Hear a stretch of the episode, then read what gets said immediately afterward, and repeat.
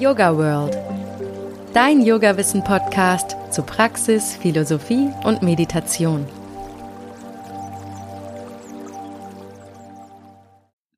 Hallo und herzlich willkommen zum Yoga World Podcast. Wir sprechen heute über Yoga als Therapie. Der Yoga World Podcast soll Yoga bekannter machen und möglichst viele Menschen inspirieren, sich dafür zu öffnen. Also helft mir gerne dabei und bewertet den Yoga World Podcast mit fünf Sternen und schreibt gerne auch eine kleine Rezension. Teilt den Podcast auf Social Media, kommentiert zum Beispiel die Instagram Reels oder auf unserer Website und empfehlt den Podcast euren FreundInnen weiter.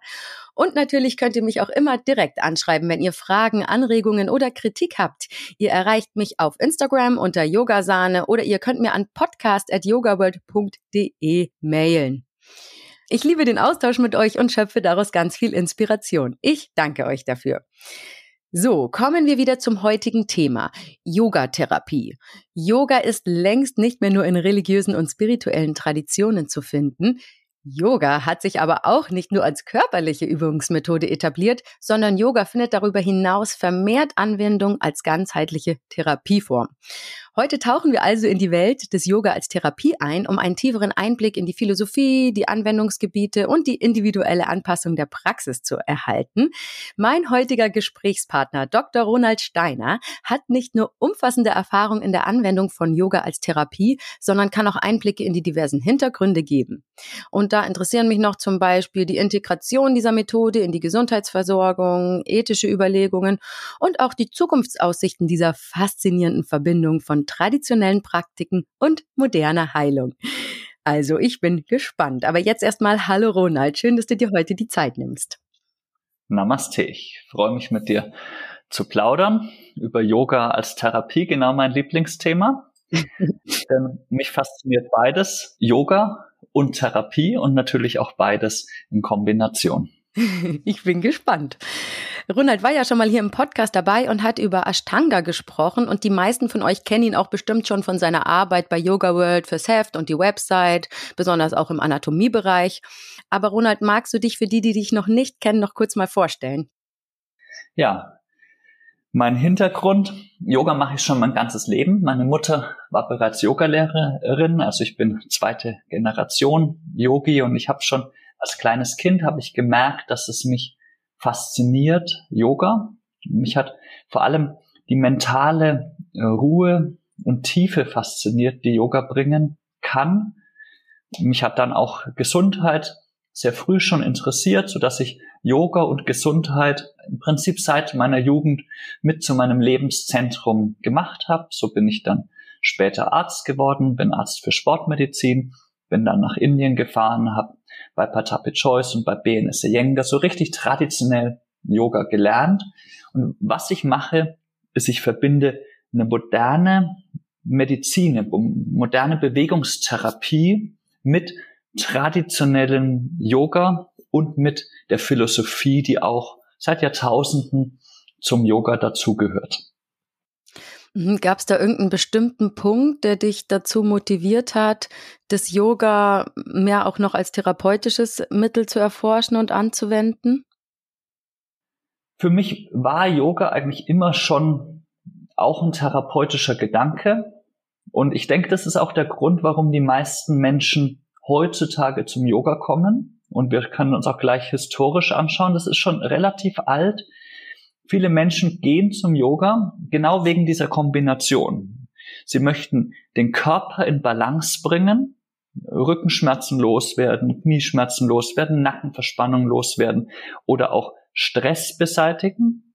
Ja, das ist ja auch, würde ich sagen, auch irgendwas Körperliches. Ja, klar, Stress, psychisch, aber sind ja auch durch diese Welt, durch unser Leben, wir können Übungen machen, um Stress besser in den Griff zu bekommen. Und der zweite Aspekt, warum Menschen in Yoga gehen und eben nicht in eine Rückenschule oder ins Fitnessstudio oder in progressive Muskelentspannung, ist, weil die Menschen gleichzeitig eben auch den meditativen Aspekt des Yogas suchen und es auch einfach schön finden, sich mit einer Tradition zu verbinden, die schon locker 3000 Jahre alt ist. Und historisch gesehen ist es auch gar nicht so neu, dass jetzt Yoga als Therapie verwendet wird. Wenn wir die Ursprünge des Yogas anschauen, dann ist zunächst mal der älteste Text, der Yoga als Übungsweg beschreibt, ist die Katha Upanishad, die datiert man auf 850 vor Christi. Und da wird Yoga beschrieben als ein Weg, die Sinne zurückzuziehen, um die wahre Natur zu erfahren. Es geht hier also wirklich nur um den meditativen Aspekt des Yogas. Aber das ändert sich sehr bald. Bereits in der Shvetashvatara Upanishad, die datiere ich jetzt einfach mal auf so circa 500 vor Christi finden sich schon Mantren, also Verse, die Yoga auch mit körperlicher Gesundheit assoziieren, die die Yoga-Praxis mit körperlicher Gesundheit assoziieren. Und so hat in diesen 3000 Jahren Entwicklung des Yogas die Yoga-Praktizierenden begonnen, auch Übungen in ihre Praxis zu integrieren, die nach ihrem Wissensstand von der jeweiligen Zeit eben geholfen haben, die Gesundheit zu verbessern. Also sie haben auf die Ernährung geachtet, sie haben verschiedene Körperübungen gemacht, irgendwann Reinigungsübungen.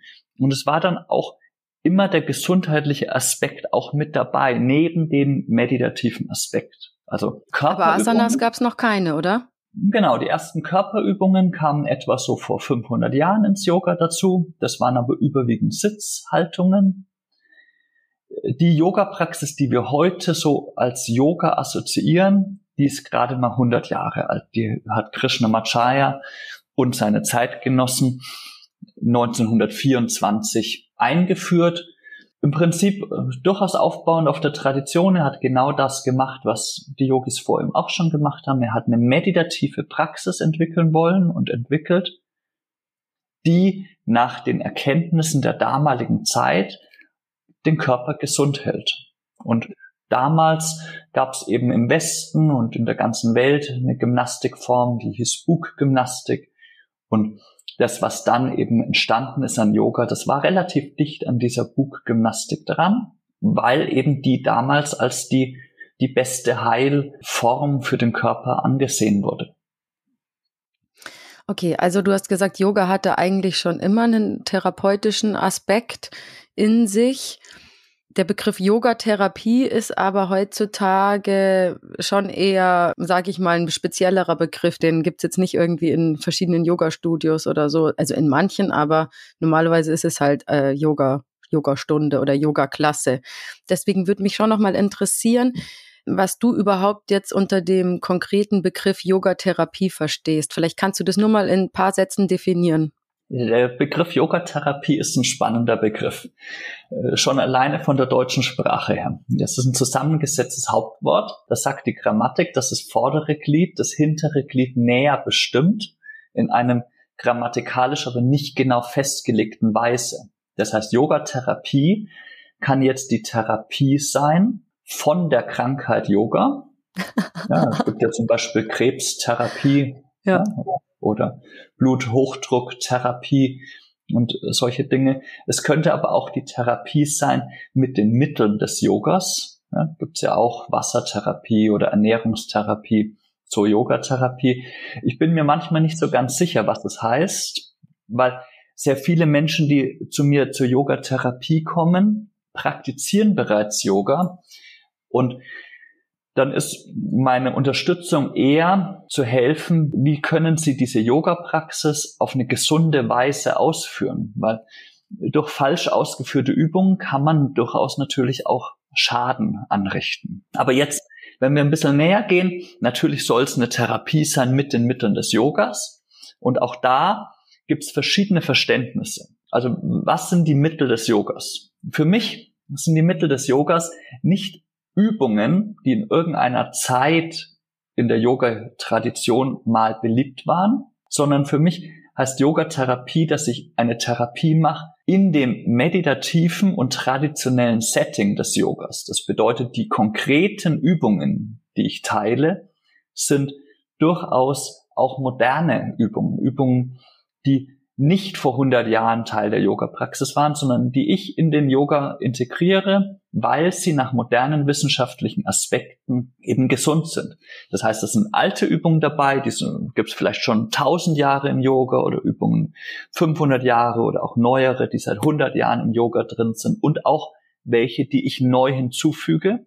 Und alle Übungen, die ich hinzufüge, müssen letztendlich den Test bestehen, dass sie heutzutage auch noch Sinn machen für die Gesundheit. Also nach heutzutage Sichtweise Sinn machen für die Gesundheit. Also nur weil vor 500 Jahren in irgendeinem Yoga-Buch irgendeine Technik beschrieben ist, heißt noch lange nicht, dass ich diese Technik nutze. Und umgekehrt, ich beschränke mich auch nicht nur auf Techniken, die vor 100 Jahren oder vor 500 Jahren mal beschrieben wurden, sondern erweitere das Spektrum.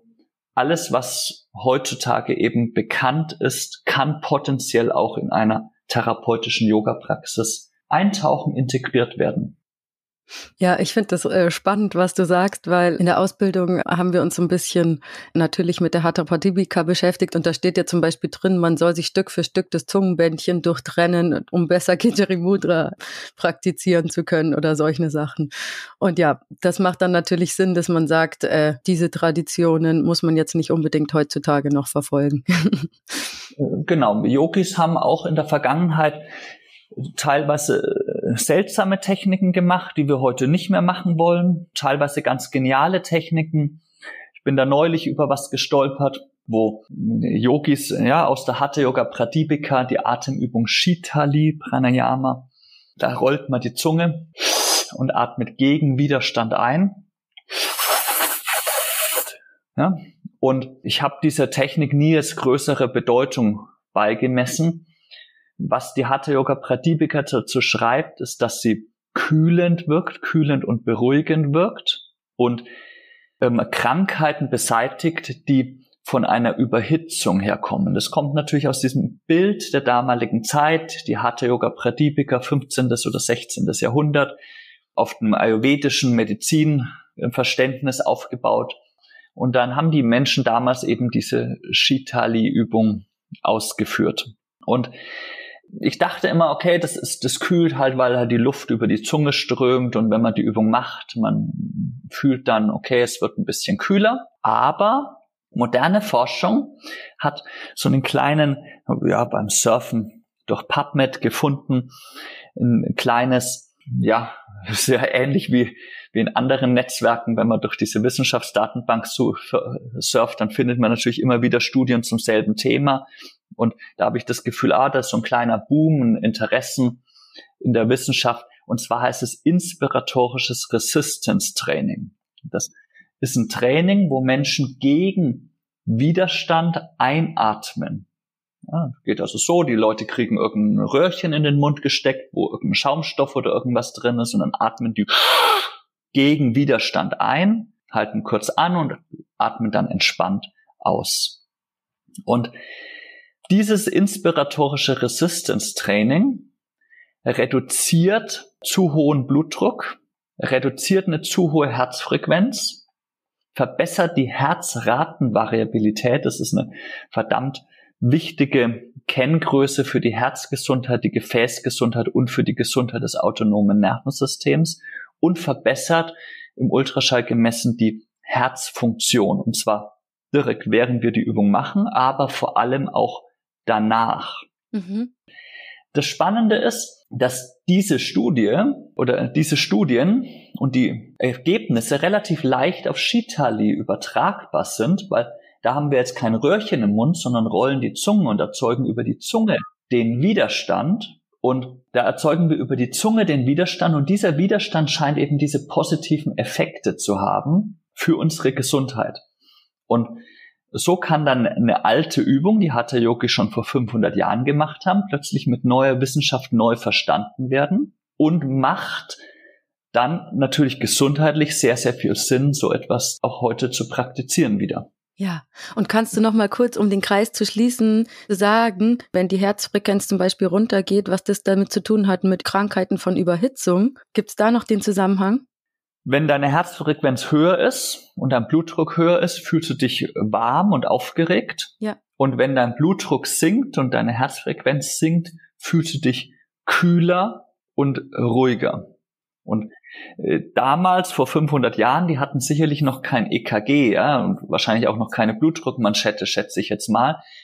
Die haben diese Übung gemacht und haben gespürt, dass sie sich offensichtlich ruhiger und kühler fühlen. Und dann haben sie das mit der Sprache des, der damaligen Medizin, des Ayurvedas in Indien eben ausgedrückt und haben gesagt, das wirkt gegen die aufbrausende Natur oder gegen das Überhitzen, ja. Ja. Ah, faszinierend. Mich fasziniert auch, dass eben Menschen sich damals hingesetzt haben und eine Technik so lange ausprobiert haben, bis die diesen Effekt gespürt haben und den dann niedergeschrieben haben. Ich habe es natürlich nachgemessen, ja, bei, bei mir und bei ein paar Schülern und Schülerinnen. Wenn jemand einen zu hohen Blutdruck hat oder eine zu hohe Herzfrequenz und er, macht diese Übung oder sie macht diese Übung ein paar Minuten, fünf bis zehn Minuten, sinkt der Puls und der Blutdruck oft richtig dramatisch. Und ich kenne einige Schüler, Schülerinnen, die einen hohen Blutdruck haben oder hatten und die dann einfach auf diese Inspiration von mir gesagt haben, gut, kann ja nicht schaden, ich mache das jetzt mal jeden Tag zehn Minuten, traumhafte Blutdruckwerte wieder haben. Also richtig, richtig beeindruckend. Ja, komplett beeindruckend. Und jetzt hast du ja schon ein super Praxisbeispiel gegeben. Kannst du vielleicht noch ein paar Praxisbeispiele nennen, einfach ähm, bei welchen Gesundheitszuständen Yoga als Therapie eingesetzt werden kann? Im Prinzip immer, immer und überall bei allem. Jetzt ist Yoga und Yogatherapie ist ja nicht festgelegt auf eine bestimmte Übung, sondern ja. Yoga ist eher die Idee und Yogatherapie ist eher die Idee, ich habe eine bestimmte Situation in meinem Körper und in meinem Geist und ich nehme mir Zeit für mich selbst und tue das Mögliche, was ich tun kann, um meiner Gesundheit etwas Gutes zu tun. Und die Aussage, ich, ich kann kein Yoga machen oder bei meinem Rückenschmerz ist Yoga nicht gut für mich, ja, höre ich oft. Für, für die, die den Podcast hören. Wenn ihr wissen wollt, wie ihr mich so richtig fertig machen könnt, meldet euch an zur Ausbildung bei mir. Macht die Yoga-Lehrerausbildung, Yoga-Lehrausbildung. Macht die Ausbildung. Die Ausbildung gibt's mit E-Learning. Schließt das E-Learning ab. Wir haben Modular-Therapie-Kurse, also Therapiekurse, die, wo du Themen wählen kannst. Besuch den komplettes Set von Modular-Therapie-Kursen, 16 Stück. Setzt dann die Advanced-Ausbildung gleich drauf und dann die Expert-Ausbildung. Und dann, wenn du den Abschluss hast, dann schreib mir eine E-Mail mit dem Wortlaut ich kann nicht Yoga üben, weil ich habe mir die große Zehe gebrochen.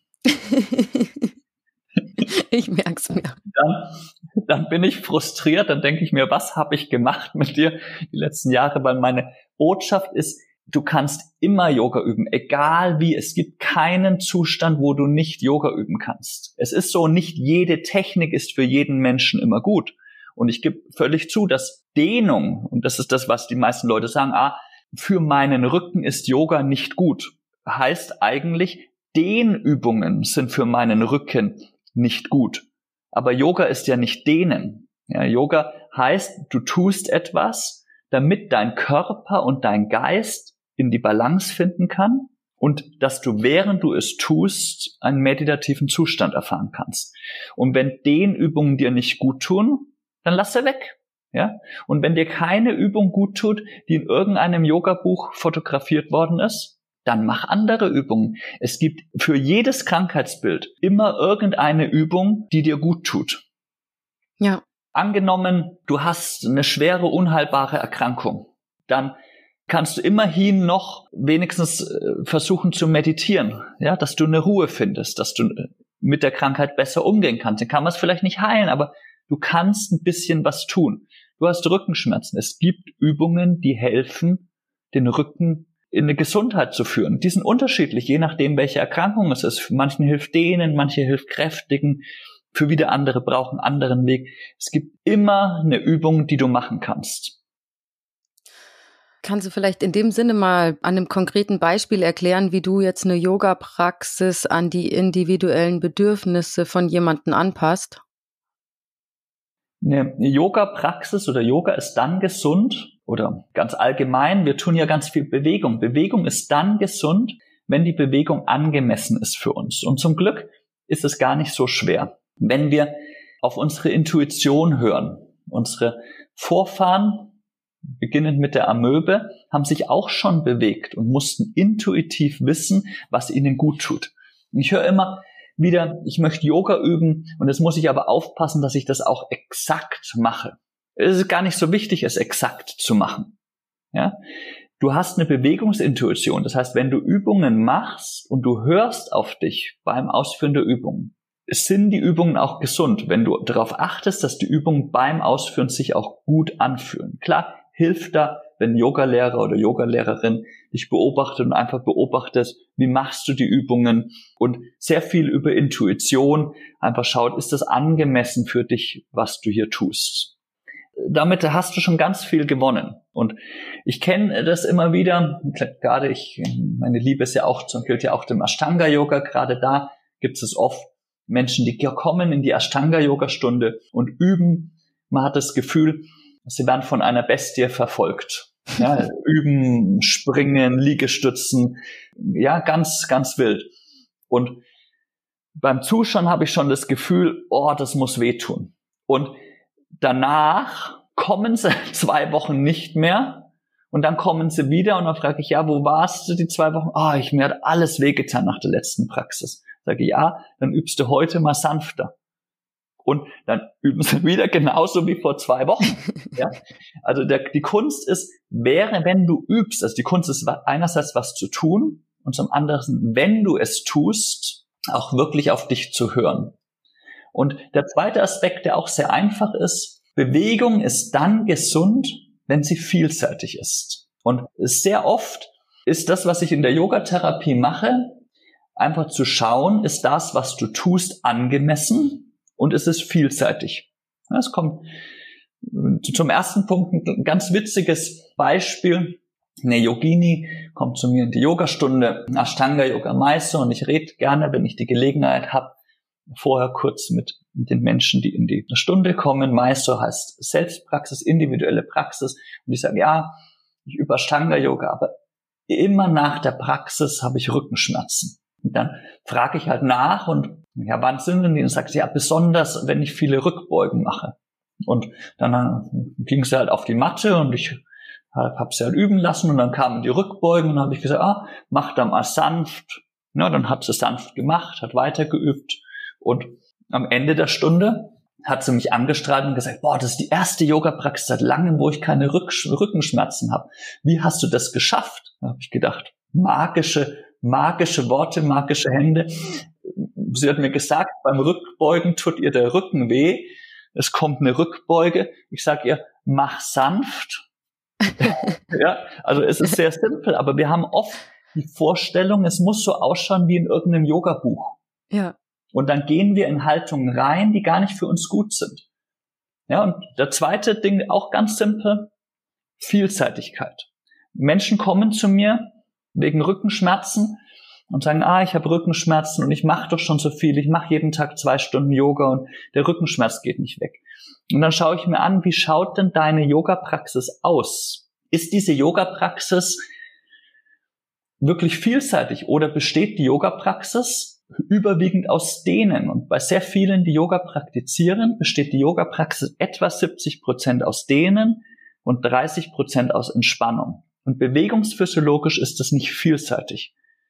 Es ist vorprogrammiert, dass unser Körper buchstäblich ausleiert, wenn wir jeden Tag uns zwei Stunden dehnen. Dehnen ist nicht ungesund. Dehnen ist super gesund. Aber wenn unsere Hauptaktivität zwei Stunden Dehnen am Tag ist, dann verliert unser Körper die natürliche Stabilität, die er braucht. Und was mache ich dann? Ich versuche Menschen zu helfen, eine vielseitige Praxis zu entwickeln, in der Kraft, Flexibilität, Elastizität, Koordination, Ausdauer und Entspannung. Also diese sechs Aspekte, ich kann es nochmal wiederholen, das finde ich, ganz, ganz wichtig.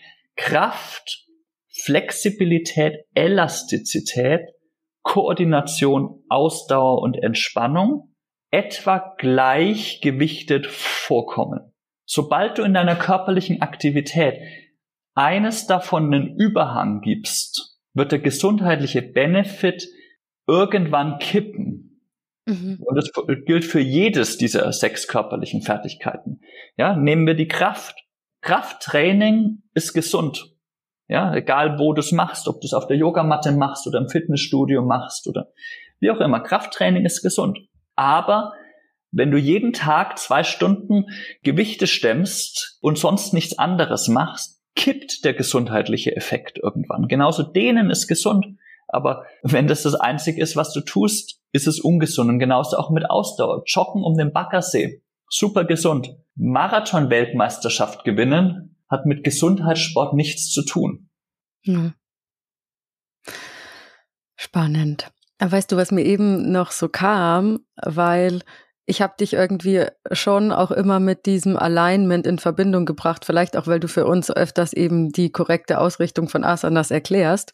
Und jetzt hast du aber gesagt, dass die korrekte Ausrichtung gar nicht so wichtig ist, sondern eher das, was der Teilnehmende spürt oder fühlt. Genau, von der Wichtigkeit von Alignment würde ich sagen, Alignment ist wichtig, aber von der Priorität her zuerst muss die Praxis angemessen sein. Also du, du musst spüren, was dein Körper macht. Es muss sich gut anfühlen. Dann muss sie vielseitig sein. Und dann als nächstes solltest du ein Bewusstsein für deinen Körper entwickeln und da fängt es an, dass Menschen sagen, okay, das hat vielleicht was mit Alignment zu tun. Für mich hat es noch nichts mit Alignment zu tun. Es ist letztendlich einfach nur die Form, die dein Körper macht, dass du eben genau weißt, wo setze ich meine Füße hin, wo setze ich meine Hände hin, was macht mein Rücken eigentlich, weil je besser du deinen Körper wahrnehmen kannst, desto besser gehst du mit dem Körper um. Und die Körperwahrnehmung alleine ist schon heilsam. Mhm. Und als nächstes würde ich sagen, dann noch gezielte Übungen, um so ein helikales Fasziensystem in unserem Körper zu aktivieren. Und dann erst in der Priorität kommt Alignment für mich. Also, was war das jetzt, ja? Angemessen muss es sein, vielseitig, bewusst, eine helikale Spannung müssen wir aufbauen und dann erst in der fünften Priorität ist Alignment. Und da muss ich öfter lächeln, wenn ich durchs Internet surfe. Ich habe neulich auf YouTube gesurft, was machen denn da andere YouTuber im Yoga-Bereich? Habe ich dann ein Video gefunden, so heilst du dich vom, vom Yoga-Bad, war ein englisches Video, also vor dieser Entzündung an den Sitzbeinhöckern, die ganz viele Yogis haben. Und dann erklärt der Mensch, dass du die Fersen ein Millimeter weiter nach innen stellen sollst in Vorbeugen und den Beckenboden leicht aktivieren sollst und das Kinn auf die Brust nehmen sollst, um die Entzündung an den Sitzbeinhöckern zu heilen. Und all das stimme ich zu. Wenn es um Alignment geht und bei den Sitzbeinhöckern würde ich das genauso sagen. Aber in meinen Augen geht das am Punkt vorbei die eigentliche Ursache, warum sich die Beinrückseiten und die Ansätze der Beinrückseiten, also die Sitzbeinhöcker, entzünden, ist nicht, weil deine Fersen ein Millimeter weit zu weit außen standen und du dein Kinn zwei Millimeter zu hoch hattest. Ja, oder dein Beckenboden nicht genügend angespannt ist, sondern der Grund ist der, dass Menschen sich einseitig zu viel ihre Beinrückseiten statisch dehnen. Und mhm wenn du dir mal zurückdenkst, du hast sicher viele Yogastunden schon besucht, warst du schon jemals in einer Yogastunde, in der keine statisch gehaltene Vorwärtsbeuge drin war? Nein, glaub nicht. Und aber jetzt die Gegenfrage, warst du schon mal in einer Yogastunde, in der eine dynamische Kräftigung der Beinrückseiten gefehlt hat? Muss ich genauso rumfragen. Ja. Ja, gell? Und das komplette Gegenteil von einer statischen Dehnung der Beinrückseite wäre eine dynamische Kräftigung der Beinrückseite. Und Wie würde so eine aussehen? Es gibt viele Möglichkeiten und man könnte zum Beispiel in eine Art Tisch gehen, also Purvottanasana, ja. und dann mit den Beinen, mit den Fersen Richtung Po ziehen und dann die Beine wieder strecken und wieder beugen. Das wäre eine Möglichkeit oder man könnte auch mit verschiedenen Kniebeugen-Varianten die Beinrückseiten ansprechen und in eine dynamische Bewegung bringen. Und ja, das sind Übungen, die sind häufig im Yoga selten. Und warum sind die selten? Weil die in dem Übungsset, das 1924 etabliert wurde, nicht vorkamen. Dynamische Kraftübungen finden sich im Buch Licht auf Yoga nicht. Ja. Und in meinen Yoga-Doc-Stunden, also diesen therapeutischen Yoga-Stunden, die ich unterrichte, nehmen dynamische Kraftübungen ein Drittel, ein Viertel der Yoga-Praxis, ja, theoretisch ein Sechstel der Yoga-Praxis ein, aber manches kombiniere ich auch miteinander. Also es hat durchaus einen Stellenwert. Dynamische Kraftübungen für Gesundheit sollen in einer Yoga-Praxis in meinen Augen vorhanden sein. Da gibt es so ein paar ungelöste Fragen meines Lebens. ungelöste Fragen. Und ich mag die. ja, jemand besucht dann so eine Yogastunde mit mir und äh, viele, die das erste Mal da sind, sind so ein bisschen schockiert. Und dann höre ich die Frage, ist das noch Yoga? Ich mag dieses noch in dem Satz. Ja, ist das noch Yoga? Und oft, wenn ich so diese Frage kriege, habe ich gar nicht genügend Gelegenheit zu antworten. Aber jetzt habe ich die Gelegenheit. Für mich ist Yoga ein Weg, meinen Körper und meinen Geist in Balance zu bringen. Und etwas, was ich in einer Medi äh, was ich beim Ausführen die Chance habe, in einen meditativen Raum zu kommen und was sich auf eine Tradition bezieht. Diese drei Kriterien definieren für mich Yoga. In meiner Definition für Yoga ist nicht das Dreieck oder der Sonnengruß enthalten. Das heißt, es kann etwas Yoga sein, ohne dass Trikonasana vorkommt, ohne dass der Sonnengruß vorkommt, ohne dass der Kopfstand vorkommt, solange die Übungen, die ich mache, dazu dienlich sind, mich körperlich und psychisch in Balance zu führen, ich eine Chance habe, dabei einen meditativen Zustand zu erreichen und eine Verbindung besteht zu dieser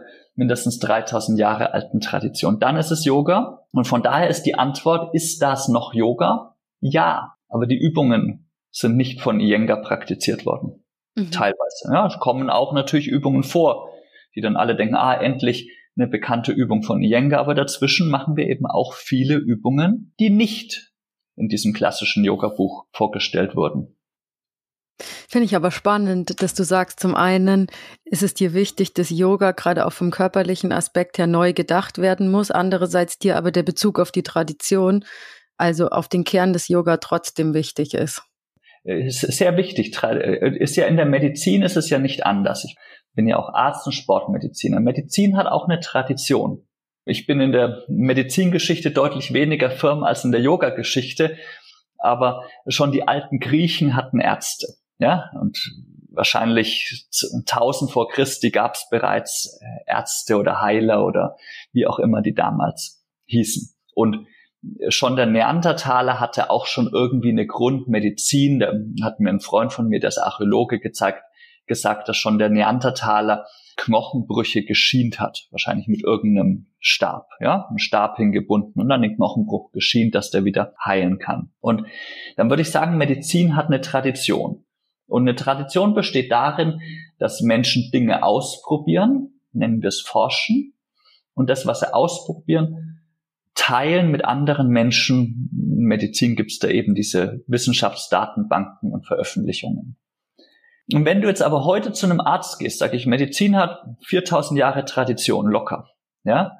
Wenn du aber heute zu einem Arzt gehst und du hast Bauchschmerzen und dann sagt dir der Arzt, ah, ich habe da eine Therapie, die ist 300 Jahre alt. Unter Umständen würde ich dir empfehlen, wegzurennen, wenn du es noch kannst. Ja, oder du hast eine Blinddarmentzündung und dann sagt dir jemand, ah, die operiere ich dir genauso wie vor 100 Jahren. Dann renn weg, ja, da auf, da auf jeden Fall, weil vor 100 Jahren war eine Blinddarmoperation nicht systematisch überlebbar, ja, muss man sich auch klar machen. Wenn du heute zum Arzt gehst fast jedes Medikament, das du kriegst, fast jede konkrete OP-Technik, die gemacht wird, also die konkrete Schnittführung, die konkrete Nahtechnik, die konkrete, was da gemacht wird, ist vielleicht fünf bis zehn Jahre alt, obwohl Medizin 4000 Jahre locker alt ist. Und genauso sehe ich das im Yoga. Ja? Die konkreten Übungen, die in einer Yogastunde passieren, die müssen nicht 3000 Jahre alt sein die können und dürfen neu sein. Aber wir lernen aus 3000 Jahren Erfahrung, weil vor 3000 Jahren schon Yogis Texte geschrieben haben, was sie gemacht haben, was sie erfahren haben. Weil vor 100 Jahren Menschen Texte geschrieben haben, was haben sie gemacht, was haben sie erfahren. Das ist jetzt nicht ein wissenschaftlicher Text, aber es ist trotzdem eine Erfahrung, die jemand teilt und die ist wertvoll zu nehmen aus der Tradition, aber wir müssen nicht die Tradition irgendwie sagen, ah, ich mache jetzt Yoga wie vor 100 Jahren. Mm, es gab noch so einen spannenden Aspekt, auf den ich im Vorfeld gestoßen bin. Hat Berührung im Yoga auch eine Bedeutung aus therapeutischer Sicht? Ich, ich finde eine sehr, sehr spannende Frage. Aus meiner Sicht schon. Aus meiner Sicht kann eine Berührung helfen, den Körper besser wahrzunehmen und stellen und einfach du, du hast eine Nackenverspannung und jemand gibt dir eine Nackenmassage, ganz simples Beispiel. Und dann spürst du, dass dein Nacken verspannt ist und allein das Spüren, weil da jemand anders hinlangt und dir den Nacken massiert, hilft dir, den Nacken loszulassen. Abgesehen davon, dass Berührung generell natürlich auch heilsam sein kann, sonst wäre ja Physiotherapie ähm, unnötig, wenn, wenn Therapie mit Berührung nicht Sinn machen würde. In meinen Augen macht es auch Sinn, Berührung in der Yoga-Praxis zu integrieren. Im Ashtanga-Yoga hat es eine lange Tradition, die nicht immer nur positiv ist, wie alles. Medizin hat ja auch nicht nur positive Sachen in, ihrer, in der Tradition. Und zwar in dem Unterrichtsstil Meister-Style. Da übt jeder Mensch selbstständig nach eigenem Tempo, nach eigenem Schwerpunkten und der Lehrer oder Lehrerin hilft individuell. Und in diesem Meister-Style-Unterricht ist ein Teil der Schönheit, wenn es leise wird, wenn der Lehrer nicht zu viel redet und jeder einfach bei sich bleiben kann, seine Übungen machen kann. Und deswegen ist da eine Unterrichtstechnik mit Berührung, genannt Adjustments, relativ üblich und häufig. Und Menschen gehen in diese Meisterstunden, weil sie das lieben. Und ich finde es interessant, die Welt generell, habe ich das Gefühl, ist berührungsfeindlicher geworden. Sobald eine körperliche Berührung passiert, heißt schon gleich asexuell übergriffig. Und finde ich äh, interessant. Ja, ich habe da zum Beispiel mal ein Video gepostet auf Instagram, wo ich ein Adjustment gebe und äh, sofort gab es riesen Aufschrei, ah, das ist eine übergriffige Berührung. Und ich habe das natürlich dann auch ernst genommen und habe dann auch mit meinen Schülern und Schülerinnen geredet, habe gesagt, ja, Meisterstyle, wollt ihr Adjustments von mir haben? Ja, also habe ich auch schon vorher immer gefragt, generell vor jeder Berührung frage ich natürlich, ähm, wollt ihr Adjustments, macht es Sinn für euch? Und dann sagen sie, ja, ja klar, deswegen sind wir hier in Meisterstyle, ja. Und dann sage ich, ja, wollt ihr so Karten haben, rote Karte, ja, ich will, will keine Berührung, grüne, ja, ich will eine Berührung. Da haben sie mich angeschaut, naja, das ist ja die Meisterstar-Stunde, da gehören ja also Adjustments dazu. Also so wie wenn du zum Physiotherapie gehst, rechnest du damit, dass der Physiotherapeut oder Therapeutin dich auch anfasst, sonst ist es vielleicht falsch, dass du zur Physiotherapie gehst und äh, Deswegen habe ich das dann mit den Karten auch wieder gelassen in Meisterstyle. Ich interagiere immer noch natürlich mit meinen Schülern und Schülerinnen in Meisterstyle, ob sie das so gut finden oder so gut finden, wie sich das anfühlt und so. Aber Meisterstyle ist ein Setting, wo eben körperliche Berührung als Teil des Unterrichts ist, was ich therapeutisch für sinnvoll finde. Und die Menschen, die das eben auch wollen, gehen dahin. In anderen Stunden berühre ich normalerweise meine Schüler und Schülerinnen nicht. Macht auch in anderen Stunden wenig Sinn in meinen Augen, weil da bin ich vorne auf meiner Matte, mache mehr vor, erkläre mehr verbal. Da brauche ich eine körperliche Berührung nicht. Aber in diesem Meisterstyle-Setting ist es äh, aus vielen Gründen sinnvoll, weil es leise ist und leise bleibt und weil man durch die Berührung eben mehr den Körper spüren kann und dann loslassen kann, tiefer atmen kann und solche Dinge machen kann. Ich habe ehrlich gesagt aber auch immer so das Gefühl, dass die meisten dankbar für Berührungen sind. Also ich unterrichte ja in der Shivananda-Tradition, da hat man ja seine Grundreihe und da muss man äh, nach zehn Stunden nicht mehr besonders viel vormachen. also klar bringt man Abwechslung rein, aber es ist vom Grundaufbau eigentlich immer dasselbe. Und wenn ich frage, wer möchte, äh, gibt es jemanden, der nicht berührt werden will oder gibt mir ein Zeichen, wenn ihr nicht berührt werden wollt, kommt es eigentlich nie. Ich habe immer das Gefühl, dass die Leute richtig dankbar sind für eine achtsame Berührung. Also die, die zu mir in den Meisterstyle-Unterricht kommen, auch auf jeden Fall, sonst würden sie ja nicht, nicht hingehen. Und ich finde die Frage nach einer Berührung, wollt ihr berührt werden, finde ich eine schwierige Frage. Ich äh, finde es spezieller wichtiger. Also Berührung ist ja nicht Ja oder Nein. Ja, wenn jetzt jemand sagt, ah, willst du berührt werden? Und dann verprügel ich denjenigen und dann sagt er, hey, was machst du da? Sag ich, ja, du wolltest doch berührt werden. Das berühre ich dich, ja. Sondern es kommt ja schon darauf an, wie und wo und mit welcher Intention. Und deswegen versuche ich, während ich eine Hilfestellung gebe, direkt zu interagieren mit dem Menschen, möglichst wenig verbal. Also wenn, nach einer Weile geht es auch ohne Worte, einfach, dass ich schaue, Und die, ja, die Schüler, die sagen, ah, wenn es zu weit geht, dann klopfen sie oft mit der Hand und sagen, ah, das ist genug. Meistens spüre ich das schon vorher, dass ich eben gar nicht zu weit gehe oder manchmal frage ich natürlich auch verbal und sage, ah, bei der Haltung willst du, dass ich dir helfe? Oder ich sage so, wenn du willst, dass ich dir helfe, wiederhol die Haltung nochmal und gehe dann wirklich speziell auf in dieser Haltung, auf diese Weise willst du die Hilfestellung und oder wenn ich eine Hilfestellung gebe und ich sage, ah, ich gehe jetzt weiter rein mit dir. Wenn es dir zu viel ist, gib einen Ton von dir. Und das machen auch die Schüler. Also nicht so, dass man da dann sagt, oh, ich will jetzt da nicht sagen, oh, das ist mir zu viel, sondern das ist ganz selbstverständlich in Meisterunterricht, dass ich als Lehrer mit dem Schüler oder Schülerin interagiere. Also es ist nicht so, ich mache mein Ding als Lehrer, ich quetsch den Übenden in irgendwas rein und die wehrt sich dabei und sondern ich interagiere. Die will eine Haltung lernen oder die will was spüren und ich helfe dabei, das zu spüren oder da reinzukommen, den Weg zu zeigen. Und so ist es eine Interaktion und das finde ich wahnsinnig schön und auch wahnsinnig hilfreich in der Yoga-Praxis. Ja, Jetzt haben wir schon ganz viel auch über die Praxis und Yoga als Therapie geredet und du hast auch schon von der Wissenschaft erzählt und da interessiert mich natürlich, ob du vielleicht ein paar spezielle wissenschaftliche Studien oder Forschungsergebnisse kennst, die jetzt die Wirksamkeit speziell von Yoga als Therapie unterstützen würden. Es gibt wahnsinnig viel, also wahnsinnig viel Forschung zum Thema Yoga. Also wenn man in PubMed das äh, Stichwort Yoga eingibt, hat man, ich habe es nicht gezählt, aber wahrscheinlich Millionen von Treffern, wo wissenschaftliche Studien veröffentlicht worden sind, wo Yoga im Titel ist. Und viele davon zeigen auch eine positive Wirksamkeit. Mhm. Ich finde bei diesen Studien oft schwer, ich kann nachher auch eine gerne genauer vorstellen, aber was ich schwer finde bei diesen Studien ist, dass man oft nicht genau weiß, was wurde denn genau gemacht. Das heißt dann, Yoga hilft bei Bluthochdruck. Aber Yoga ist nicht eine bestimmte Technik, sondern mich würde eigentlich viel mehr interessieren, die und die Übung hilft bei Bluthochdruck oder die und die Übung hilft bei der und der Rückenerkrankung. Und nicht so Yoga dann weiß ich nicht, war das jetzt, haben die Leute 60 Minuten entspannt oder haben die Leute eine Stunde Atemübung gemacht, haben die Leute sich gedehnt oder ja, was, was haben sie denn wirklich gemacht? Und deswegen sind mir eigentlich lieber Studien und das, da, von denen lese ich mehr.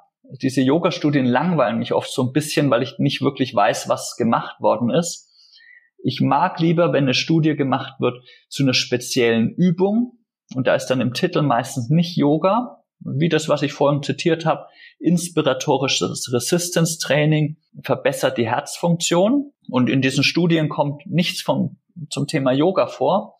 Aber dann weiß ich, aha, wenn diese Art von Übung die positive Funktion aufs Herz hat, dann baue ich diese Art von Übung in meine Yoga-Praxis ein. Eine Studie, die aber zur ersten Kategorie gehört, die also im Titel Yoga hat oder hatte, ist eine Studie, die hat Menschen mit chronischem Rückenschmerz in der Lendenwirbelsäule eingeteilt, zufällig in drei Gruppen. Die eine Gruppe hat ein Buch in die Hand gedrückt bekommen. Die andere Gruppe hat Physiotherapie bekommen, zwölf Wochen lang. Und die dritte Gruppe hat Yoga-Unterricht bekommen, zwölf Wochen lang. Und ich habe nur die Überschrift gelesen der Studie und ich, ich habe mich äh, geärgert, ich habe die Studie irgendwie wieder auf meiner Ablage verschwinden lassen. Ich habe mir gedacht, interessiert mich nicht, das Outcome war mir klar. Was dachte ich? Ich dachte, klar, das Buch hilft nicht. Warum?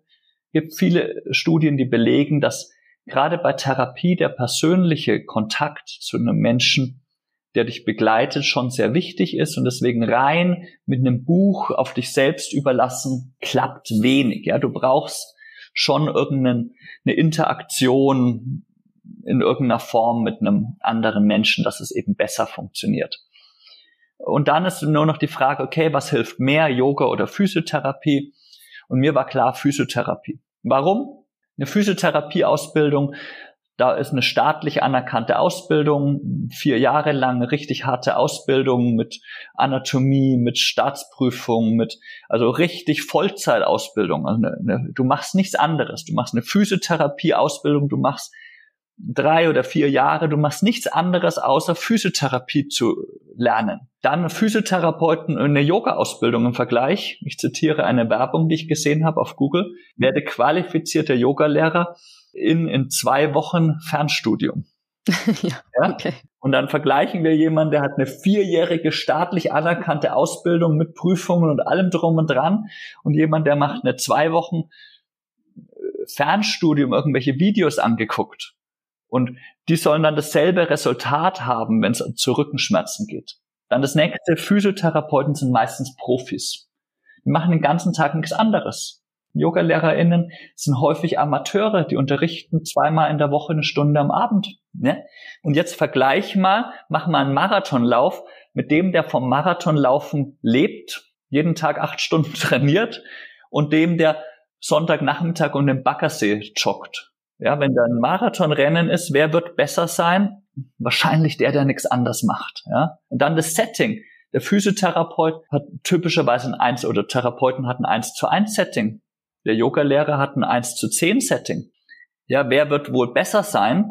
Deswegen war mir klar, dass der Physiotherapeut unbedingt besser sein muss als der Yogalehrer, weil er ist besser qualifiziert, er ist Vollprofi, hat ein 1 zu 1 Setting und auf jeden Fall einen Effekt haben muss. Ja, also klar, Physiotherapie wirkt. Das Erstaunliche war allerdings, dass nach zwölf Wochen, als ich dann die Studie doch gelesen habe, dass nach zwölf Wochen die Yoga-Gruppe einen ähnlich guten Effekt hatte wie die Physiotherapie-Gruppe. Und das hat mich schon alleine gewundert. An was denkst du, hat es gelegen? Und dann haben sie eine Follow-up-Studie gemacht nach 26 Wochen ohne Therapie. Und da war die Physiotherapie-Gruppe wieder fast auf dem Niveau der Buchgruppe und die Yoga-Therapie-Gruppe hatte immer noch einen signifikanten Effekt. Und das hat sich die Studie natürlich auch gefragt, an was hat es gelegen? Äh, und die Antwort ist dann ziemlich trivial. Die Yoga-Gruppe hat einfach mehr geübt, weil die Eigenverantwortung im Yoga tiefer eingebettet ist als in die Physiotherapie. In der Physiotherapie, klar, jeder Physiotherapeut, Therapeutin sagt auch, muss die Übung daheim auch machen. Aber das Yoga-Setting ist schon so besser dafür ausgelegt, dass man die Übung leichter machen kann, äh, der Transferleistung für den Menschen, der da mitmacht, ist leichter in der Yoga-Stunde offensichtlich, zumindest in diesem Studien-Setting, so dass die Menschen mehr geübt haben in der Yoga-Gruppe, auch zwischen ihren Yoga-Stunden haben die einfach mehr geübt und danach haben sie länger weiter geübt. Und das ist, würde ich sagen, eine Stärke, wo ich sagen kann, das liegt jetzt nicht direkt an der speziellen Übung, die der Yoga-Lehrer gemacht hat. Ja, die würden nicht schlecht gewesen sein. Das liegt schon an Setting Yoga, dass wir eben dieses Gesamtsetting haben, wo wir meditativ in den Raum gehen, wo vielleicht eine Kerze brennt, vielleicht singt man Mantra am Beginn und dann konzentriere ich mich aufs Üben und beende die Stunde dann wieder bewusst, vielleicht mit einem Mantra, gehe dann wieder aus dem Raum und weiß, ah, ich habe jetzt hier bewusst mir Zeit für mich genommen. Das ist ein magisches Setting und ich glaube, dieses Setting gibt dem Yoga und der Yogatherapie eine Stärke, die Physiotherapie oft nicht so leicht sich tut, die zu erreichen. Ah, spannend, cool, liebe das Thema. Aber es ist jetzt so, wir müssen Schluss machen. Ich habe natürlich nicht mal ansatzweise mein ganzes Interview durchgebracht. Wir wiederholen es einfach. Teil 2 folgt. Teil 3. Unbedingt. Ich würde sagen, doch, wir müssen Teil 2 machen. Die Frage ist, wie viel Zeit hast du jetzt? Ich hab's nicht eilig. Okay, dann lass es uns durchziehen und zeichnen wir direkt noch einen zweiten Teil auf. Genau, super. Dann sage ich an dieser Stelle vielen lieben Dank für das lehrreiche und angenehme Gespräch, Ronald.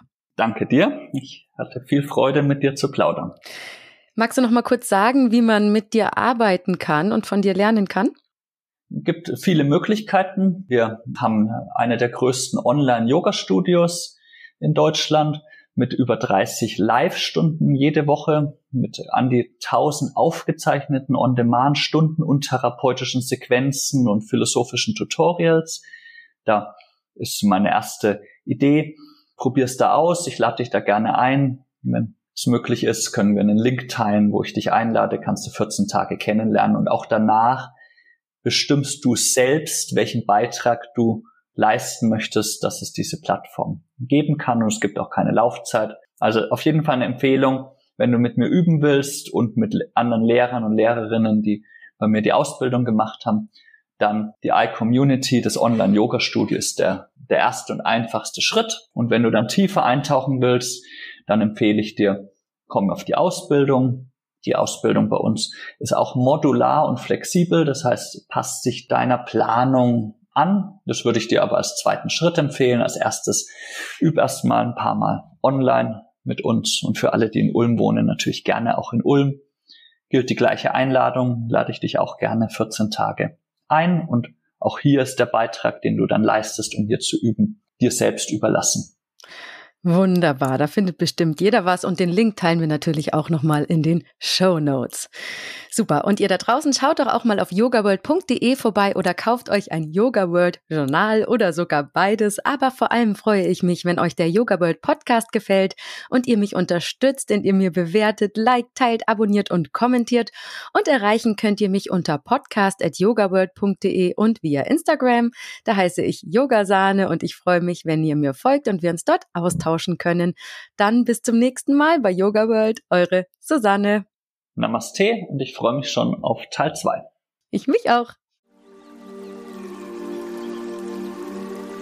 Der Yoga World Podcast. Jeden Sonntag eine neue Folge von und mit Susanne Moors auf yogaworld.de.